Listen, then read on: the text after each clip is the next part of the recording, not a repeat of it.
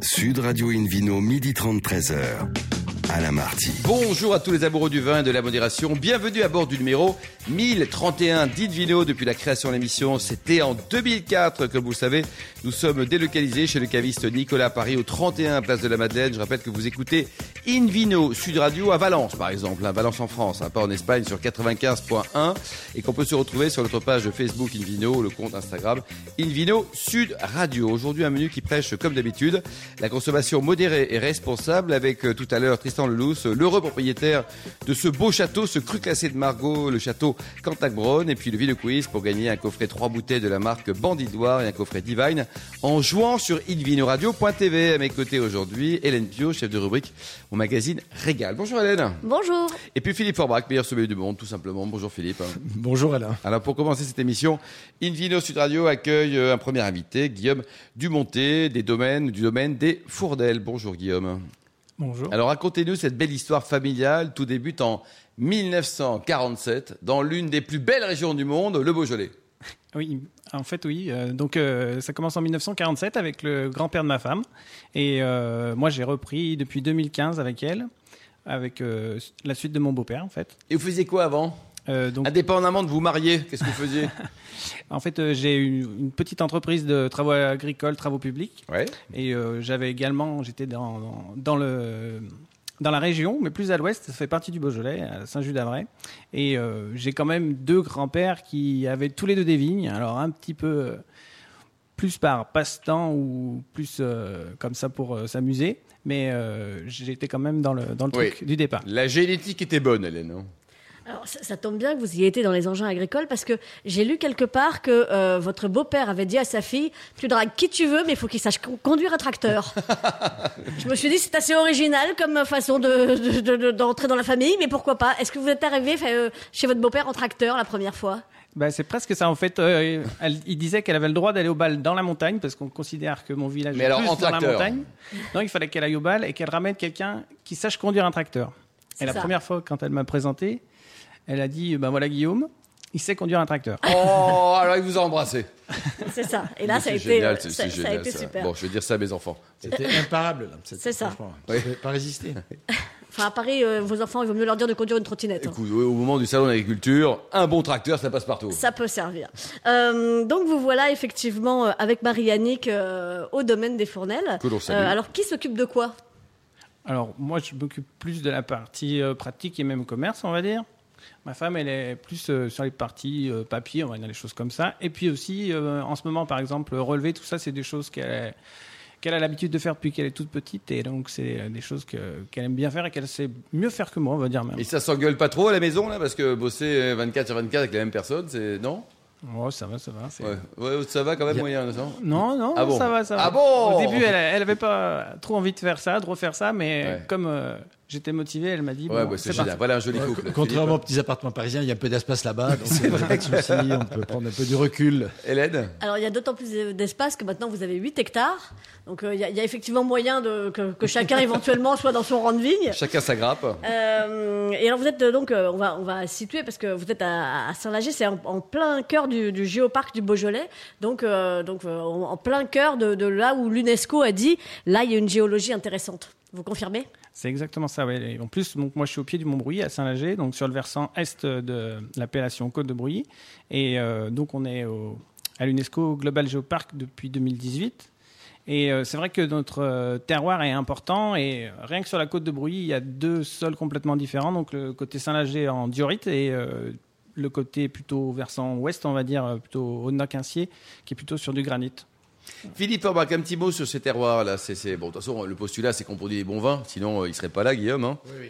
Mais l'appellation Côte de Bruy est une appellation intéressante hein, parce que justement il y a un peu d'altitude, il y a des très jolies pentes et il y a cette dualité de, de styles également qui fait à la fois des vins plus faciles à boire, des vins un peu plus, euh, un peu plus de garde.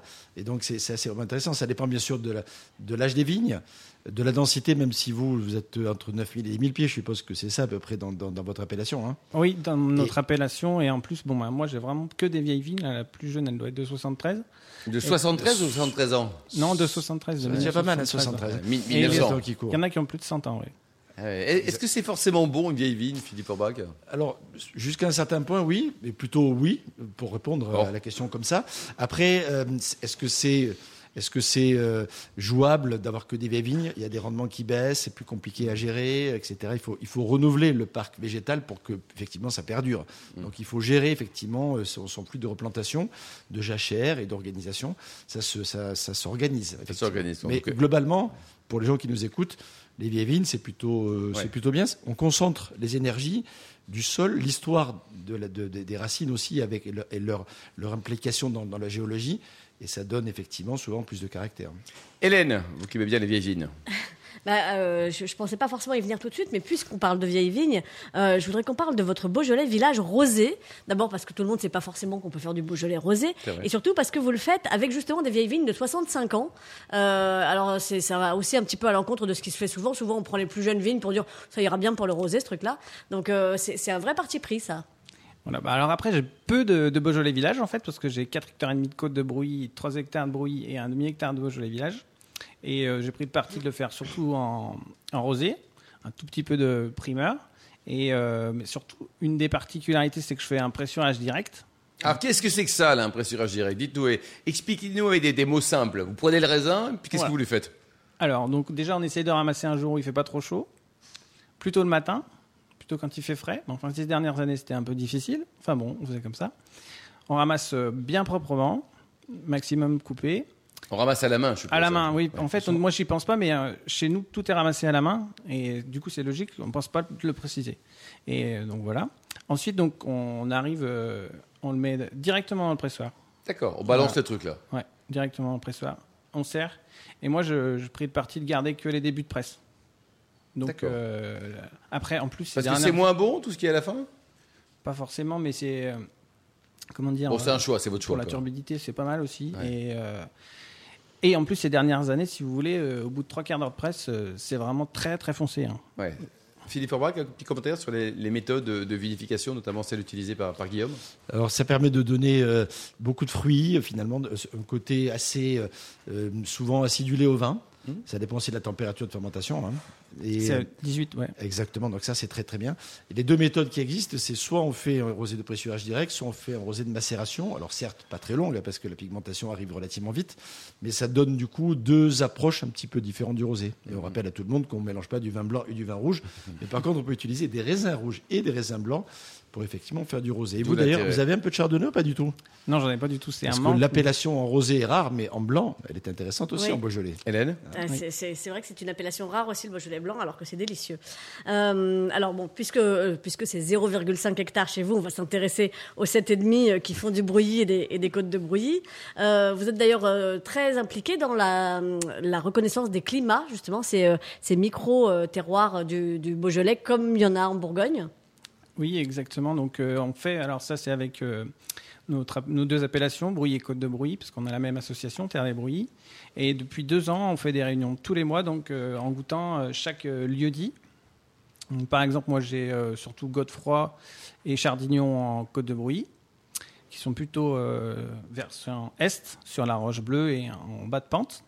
Et puis, pour mon Brouilly, j'ai un- une, une particularité, c'est que j'ai un Brouilly sur argilo-calcaire. Ça, c'est plutôt rare parce que sur 1200 hectares de, de brouillis, il y en a une centaine en argilo-calcaire. Et ça donne quoi comme cuvée Quelle est la cuvée qui est en argilo-calcaire C'est brouillis la perrière, j'appelle brouillis la perrière. Et euh, ça fait toujours un côté un petit peu plus, comment dire, kirsch, on va dire, un peu cerise. euh, et Ouais. assez, euh, même, même jeune. Un peu plus Même- mûr au niveau souvent de, de- de maturité des raisins, Voilà, oui. En plus, un ben, peu plus généreux. c'est vraiment exposé sud du soleil toute la journée. Plus. Parce que le Côte de Brouilly, la, la particularité, c'est comme c'est une montagne au milieu de, de nulle part, on va dire. Oui. Les versants est sont protégés du soleil l'après-midi. Voilà, donc là, il y a un choix. Quoi. Et là, pour terminer, combien ça coûte les bonnes bouteilles de vin chez vous? Alors, environ euh, allez, 12 euros, on va dire. 12 euros TTC, c'est très raisonnable. Entre 9 à 16 Ouais. et 16. Et en plus, euh, pour ce prix-là, on se paye une œuvre d'art parce qu'on n'a pas eu le temps d'en parler et on boit pas les étiquettes, mais ça compte quand même. Ouais. Toutes les bouteilles, euh, enfin, toutes les étiquettes sont confiées à des artistes et elles sont toutes plus jolies les unes que les autres. Oh là là là. Vous avez un site internet pour terminer, Guillaume? Oui, j'ai un site internet. C'est vrai que j'ai fait euh, de nombreuses euh, Vous êtes un œuvres artiste? avec des. euh, bah, c'est mon petit côté artiste finalement d'avoir changé de métier, on va dire un peu comme ça. Ouais. Et euh, Mais toujours avec la même femme. hein. Oui, Bon, ça, c'est important. Et donc, c'est domaine-des-fournelles.com, c'est ça? Voilà. Merci beaucoup Guillaume. Euh, Philippe Forbach, on a beaucoup parlé de reçu de mails concernant Chinon. Est-ce que vous avez des bonnes adresses à nous donner sur Chinon que- Si on passe dans la région, là, Ah oui, c'est oui, si on passe du côté de Chinon et qu'on salue Hervé Novelli notamment ou d'autres d'autres euh, grands personnages de cette de cette appellation euh, autour de l'Y, Cravant, les Coteaux et Chinon. Alors il y, a, il y a des styles de vins très différents aussi. Il y a des vins légers tendres sur la Vienne et puis quand on monte sur les coteaux, effectivement, exposé plutôt sud-sud-est pour le coup. Les Cabernet France qui est le grand cépage de Chinon, même s'il y a du blanc aussi et du rosé à Chinon, les trois couleurs hein, comme chez vous. hein. Le, ro- le rosé élaboré bien sûr avec le Cabernet franc et le, le- et le blanc élaboré avec le fameux Chenin blanc. le chenin. Vous avez vu, j'ai fait des efforts de prononciation, mon cher Alain. voilà. Et euh, donc, dans cette appellation, il y a plein de, de vignerons intéressants. Je pense par exemple à Philippe Pallier, Le Cru du Paradis, Olga Raffo, Charles Joguet, par exemple. Pour en citer quelques-uns, Coulis, Le Léco, Bernard Baudry, enfin, etc. Il y a, il y a beaucoup de, de, de vignerons et il y, a, il y a un renouvellement aussi de génération. Alors, vous allez me dire, c'est logique un peu partout, hein. mais je trouve que notamment sur l'appellation Chinon, on avait beaucoup de traditions et finalement, aujourd'hui, cette tradition se modernise un peu bien. avec des vins qui sont moins sur le végétal. C'est un peu une tendance à une époque. Il ne faut pas tomber non plus dans la surmaturité qui ferait que les vins perdent un peu de, de- de la fraîcheur qu'on attend des vins de Loire, parce qu'on est quand même en plein cœur de la Loire, euh, sur, sur effectivement l'un des affluents de la Loire qui qui est la Vienne. Euh, mais je trouve qu'il y, y a une vraie belle énergie aujourd'hui sur ce, sur ce cru chinon. Je suis sûr que Pantagruel, Gargantua euh, ferait plaisir à Rabelais et que Jacques Puiset, qui nous a quittés il n'y a pas très longtemps, qui était quand même un personnage qu'on a beaucoup apprécié dans l'univers du vin, serait ravi effectivement de voir cette évolution de cette appellation qui donne des vins en plus de garde. De garde, quand même. Exactement. ouais, ouais. 47 créations effectivement de, de votre domaine, euh, de- de- des fournelles, mais c'est également un très joli millésime. Et J'ai goûté euh, Chinon 47 il n'y a pas longtemps, qui était encore, mesdames et messieurs, très présent. Très présent. J'ai euh, goûté un 76 remarquable aussi. Ouais, moi, j'ai Et- goûté un 75. étonnant euh, avec la canicule, mais Absolument. superbe. Bon, température de service d'un 47, Philippe Forbach Euh, la température. Allez, si- D'un rouge, attention. D'un rouge de Chinon blanc 47, aussi, hein. franchement, il vaut mieux le servir. Sortez-le de la cave et vous en profitez comme ça, Ouais. tranquillement. Euh, pas- Et avait- alors, dernière question, avec qui on le boit C'est le, le plus important, surtout avec euh, voilà. Des vrais copains. C'est- Comme le dirait euh, Patrick Bruel dans sa dernière chanson, euh, à la santé des gens que j'aime. Voilà, ben, c'est exactement ça, le, ch- le- le vin qu'il faut goûter avec celui qu'on aime. Merci beaucoup Hélène Pio, Guillaume Dumonté et puis également Philippe Forbach. On se retrouve dans un instant au bar à vin du caviste Nicolas pour le Vino Quiz et gagner des, des coffrets Bandit de Loire et également Divine. Sud Radio Invino, midi 30, 13h. Alain Marty. Retour chez les cavistes Nicolas. Nous sommes à Paris, au 31 Place de la Madeleine, pour cette émission délocalisée. D'ailleurs, vous qui nous écoutez chaque week-end, n'hésitez pas à nous contacter sur notre page Facebook Invino, notre compte Instagram Invino Sud Radio pour nous indiquer vos vignerons favoris. Philippe Orbrac et le Vino Quiz, c'est maintenant. C'est maintenant, vous l'attendez tous, je vous en rappelle le principe. Chaque semaine, vous posez une question et le vainqueur gagne de très beaux cadeaux. Un coffret de trois bouteilles de la marque Bandit de Loire, un coffret Divine et le livre Eunotourisme et spiritueux en France et dans le monde aux éditions Erol. Rappelez-vous, la question de la semaine dernière était qu'est-ce que Michael Rénal, propriétaire du domaine de Revel dans le Tarn-et-Garonne, a décidé de lancer? Réponse A, une gamme de vins en indication géographique protégée avec des cépages résistants aux maladies. Réponse B, une chaîne de fleuristes. Ou réponse C, une collection de vêtements. Eh bien, vous avez été nombreux à répondre bien. C'était la réponse A. Et je félicite celui qui a été tiré au sort parmi les bonnes réponses. Merci beaucoup Philippe. Une vidéo sur Radio accueille maintenant un nouvel invité, Tristan, Tristan Lelousse, propriétaire du château Cantac-Bronne. Bonjour Tristan. Bonjour. Alors votre famille, c'est bizarre, hein, ça débute en Bretagne, après on est parti en Bourgogne, maintenant vous êtes à Bordeaux. Racontez-nous. Bah oui, effectivement, ma famille est bretonne, originaire de Morlaix.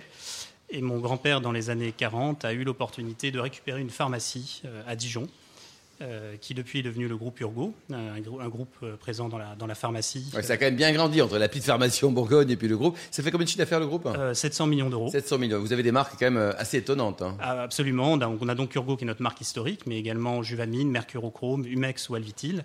Et nous réalisons aujourd'hui 50% de notre chiffre d'affaires à l'international. Alors ça, c'est le côté business. C'est une bise à, votre papa Hervé. Après, il y a le côté vin. Et donc ça, c'est plus récent. Ça, effectivement, euh, c'est nouveau. Ça date de décembre 2019. On a eu l'opportunité d'acquérir un grand cru classé, un grand cru classé 1855 à Margaux, qui s'appelle Cantenac Braun. Et c'était un vieux rêve d'enfant, c'est le hasard, c'est une opportunité financière. Il y a, il y a de l'amour quand même dans cet achat. Ah oui, absolument. C'est un petit peu moi qui ai attiré mes deux frères et mon père dans cette aventure. Ça nous a pris 7 à 8 ans. Euh, et comme on était euh, assez nouveau dans le milieu du vin, on ne voulait pas se tromper. Euh, moi, je préfère le Bordeaux, bien que ma famille, du coup, euh, Oui. ses, ses affaires aujourd'hui en Bourgogne. Donc, je me suis orienté sur Bordeaux. Et donc, sur le classement 1855, qui est le grand classement des grands crus classés à Bordeaux. Euh, et on a fait cette acquisition. Et aujourd'hui, on ne regrette absolument pas, puisque toute la famille est tirée par cette aventure. Et on a déjà vécu des moments assez formidables avec Cantenac-Bronn. Hélène? Alors, euh, effectivement, toute la famille est, est- est passionnée par, euh, par l'aventure, mais vous- comme vous l'avez dit, vous n'êtes pas tous vignerons, vous allez peut-être tous le devenir, mais pas encore. Donc, euh, la première chose que vous avez faite en arrivant, c'est de ne rien faire, c'est-à-dire de ne pas changer l'équipe en place. Et ça, c'est quand même assez futé. Oui, alors absolument. Le domaine est en fait géré par José Sanfin, euh, qui est donc le. le Que l'on salue, une Voilà, belle que personne. Vous connaissez, je crois qu'il est venu chez vous il y a quelques Il y années. a quelques années, exactement. Et euh, José est présent à la propriété depuis 1989, puisqu'il avait été embauché comme stagiaire par AXA à l'époque, qui était propriétaire de Cantenac-Bronn. Et depuis, donc, il est devenu euh, directeur de Cantenac-Bronn et on a absolument euh, insisté pour le garder.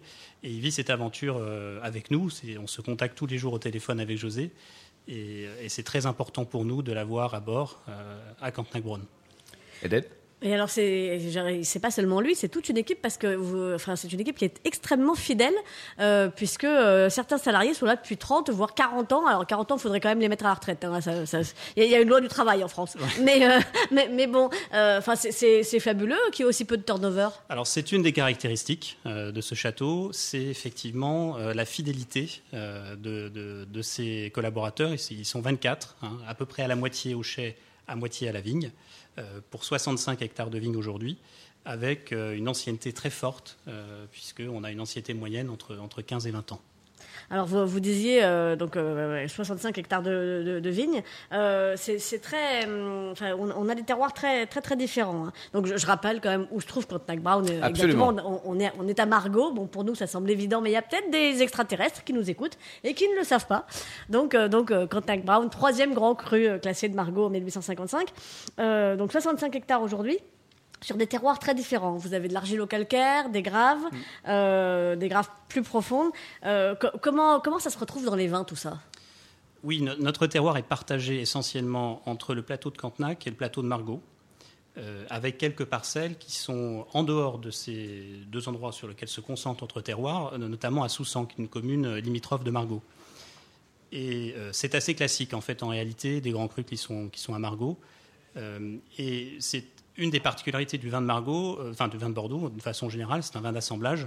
Assemblage parce qu'il y a plusieurs cépages, mais aussi assemblage parce qu'on est obligé de mettre ensemble plusieurs parcelles, y compris pour, euh, pour un seul cépage qui va avoir des particularités différentes d'une parcelle à l'autre.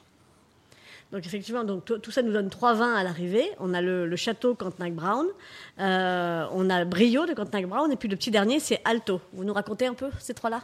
Oui, alors euh, donc c'est, ça correspond à, à ce mode de fabrication que j'évoquais tout à l'heure. Euh, donc les, les deux premiers vins sont des vins rouges. Donc on a le grand vin qui s'appelle Château Cantenac-Bronn. Le premier vin d'une propriété se reconnaît parce qu'il y a Château sur l'étiquette. Le deuxième vin qui s'appelle Brio de Cantenac-Bronn. Donc ça, ce sont les deux vins rouges. Ce que l'on va faire, c'est euh, délimiter le parcellaire pour le premier et le deuxième. Et il y a certaines parcelles qui, certaines années vont être dans le premier vin, certaines années vont être dans le deuxième vin, avec un positionnement prix qui est différent. Euh, le château Cantenac-Bronn va être plus cher, il va se retrouver prix public entre 60 et 80 euros. Et le brio de Cantenac-Bronn va être autour de 30 euros. Et c'est une façon finalement d'aborder les grands crus classés, euh, ces deuxièmes vins, pour un positionnement prix euh, moins cher. Très agréable. quoi. Philippe Forbach, un petit mot sur cette appellation Margot. Elle a, elle a beaucoup de trucs classés. C'est une appellation homogène. Il y a des petites propriétés, des grandes. Qu'est-ce qu'on peut en dire? C'est une, appellation assez vaste. hein. Effectivement, sur différentes communes, Margot, c'est le, le phare, mais Soussan, Arsac, La Barde, etc., sont, sont ont droit également à, à l'appellation. Donc il y, a, il y a des- il y a des parcelles qui sont complémentaires et c'est extrêmement bien expliqué.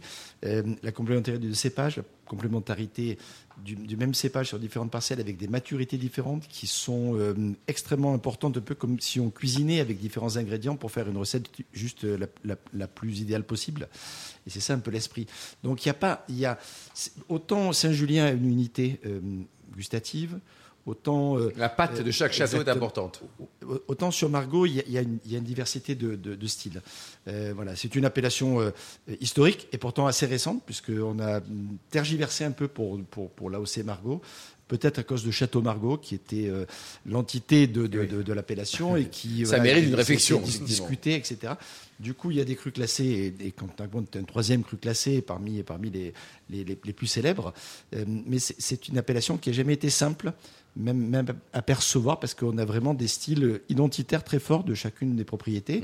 Et pourquoi pas? Mais c'est vrai qu'il y, a- il y a moins de bannières d'appellation en termes de style hein, que dans certaines autres appellations du Bordeaux. Et alors pour la partie distribution, Tristan, qu'est-ce que vous faites? Vous faites des, des coffrets cadeaux avec un peu de Juvamine, un peu d'Urgo, un peu de Mercurochrome et au milieu, pof, une belle bouteille de vin ou pas? Bon, on aimerait bien, mais la particularité de Bordeaux, c'est qu'il existe ce qu'on appelle la place de Bordeaux. La place de Bordeaux, c'est entre 200 et 300 négociants. 30 à 50 parmi les plus gros sont ceux qui comptent le plus. Et en réalité, vendre du vin à Bordeaux, c'est relativement simple. Euh, D'ailleurs, nous sommes en ce Quand moment- on est un beau château. hein. Oui, Alors- quand, on, quand on a un Ouais. cru classé ou célèbre en tout cas, ou un En vin tout cas, garage voilà, on profite de cette place-là. En fait, euh, on choisit son jour de sortie, Mhm. on envoie un fax avec un prix et un volume. Euh, on croise un peu les doigts. Il ne faut pas trop se tromper, surtout sur le, sur le prix, parce que les négociants regardent bien euh, le positionnement relatif d'une propriété à l'autre. Et en faisant ça, vous vendez 70 à 80% de votre récolte. Donc, dites en primeur. Vous gardez pour vous le reste euh, pour faire ce qu'on appelle du livrable, c'est-à-dire vendre à la même place de Bordeaux, euh, mais cette fois-ci euh, sur des petites quantités au cas par cas, des millésimes que vous avez gardés, qui du coup sont beaucoup plus anciens, et ça permet de mettre sur le marché des bouteilles qui ont 5 ans, 10 ans ou 15 ans d'âge, Ouais, à boire en tout cas. et prêtes à boire, puisque la particularité de Bordeaux, c'est que le vin se bonifie avec le temps, et donc il faut attendre pour le boire. Philippe Forbrac Oui, ça vous permet d'avoir aussi, vous, une historique gustative de, de- de- de votre, de votre domaine et d'avoir aussi un peu de stock pour en faire la promotion. Parce que si les négociants font effectivement le marché, vous, votre rôle, c'est également d'être l'ambassadeur quelque part de votre propre vin, d'organiser des, des testings à travers euh, différents endroits et à travers le monde d'ailleurs.